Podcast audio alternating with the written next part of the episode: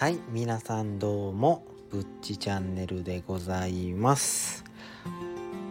本日はねえー、とまず本題に入る前のねいつものね前座のね話をさせていただこうかなっていうふうに思うんですけどもえっ、ー、と最近ね僕はあの久々にあの社外研修みたいなものに半日だけ行かせていただきましてんでそれのね内容がえっ、ー、とコロナ禍における職場環境づくりみたいな感じでのお題やったかなに行かしてもらったんですけどもまずそれでねあのそれについての講師その講義をしてくれる先生がその特養の、えーと、施設長の方ででその人がその職場環境づくりについて、えーとおっしゃってくれたんですけどまあ大まかに言うとその社員のその不満小さな不満とかを拾ってそれをえっ、ー、と解決することでどんどん職場環境を良くして働きやすくしようっていうのがまあ主なね、えーと、言いたいことやったのかなっていうふうに思うんですけどもそれはね非常にその施設としても非常に大切なことかなと。でまあ構造も変えてその働きやすい構造にしていくっていうのもそれも大事やって思うんですけどもそれをね言うにあたってあの多分ね何年もその特養をで出張されてて大きくされてる方なのですごいね経営面においてはすごいいいことなのかなっていうふうに思うんですけども、まあ、職場環境づくりなんで環境を作ってるっちゃ作ってるんですけども、えーと、その人が、えー、まず言ったのは僕は実践で働い実あの働いたことがないとその臨床経験がないと。それは違うくないかと。臨床経験もなくてそんな環境づくりやらって職員の不満を聞いて改善していく。確かに知らないからこそできる改善もあるのかもしれないですけど結局は職場のねその臨床の経験1年でもしとかんとやっぱり大変さっていうのがその腰痛のしんどさであったりとかやっぱり利用者からのねそういう対応の仕方であったりとかやっぱり、ね、上っ面だけになってしまうと思うんですけど僕の中ではねその経営する面においてはね別にねそういうのはいらないと思うんですけどもそういう人がねその職場の環境づくりについてその喋るっていうのはどうなんやろうっていうふうに思ったっていうのがまあ僕の最近の話なんですけどもはいそういうね僕のあのちょっとした愚痴みたいなねよくわからん研修の話は置いといてですね。うんで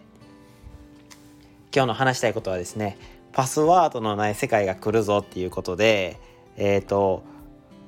これもねニューストピックスの話なんですけどもマイクロソフト社がね、えーと、ついにパスワードレスのアカウントを作れるということでえっ、ー、と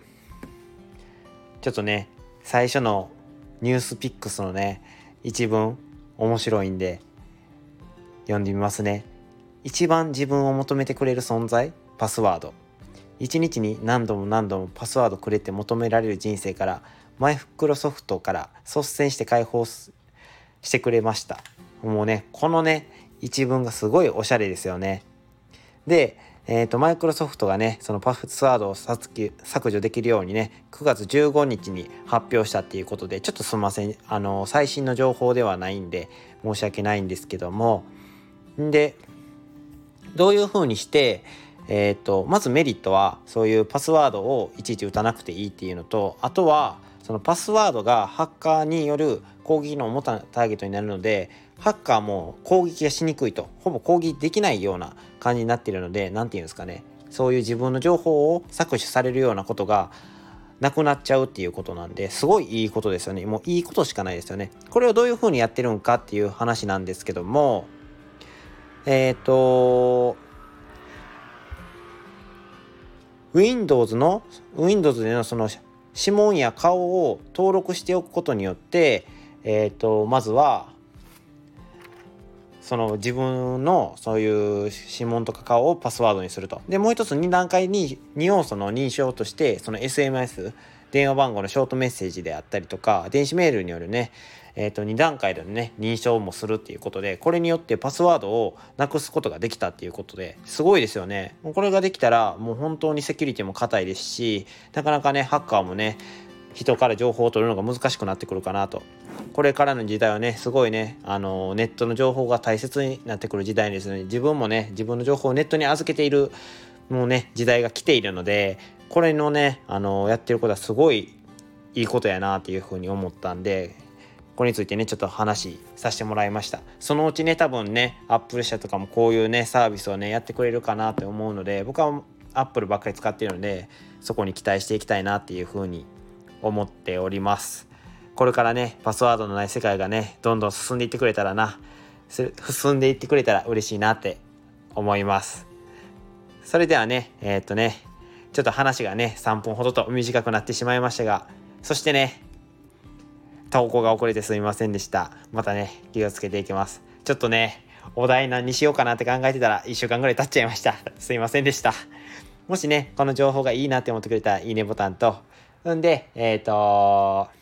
コメントもねしてくれたら嬉しいです。またねあのー、投稿期間が伸びないように気をつけますのでよろしくお願いいたします。それではねご清聴ありがとうございました。ぶっちチャンネルでございました。またよろしくお願いいたします。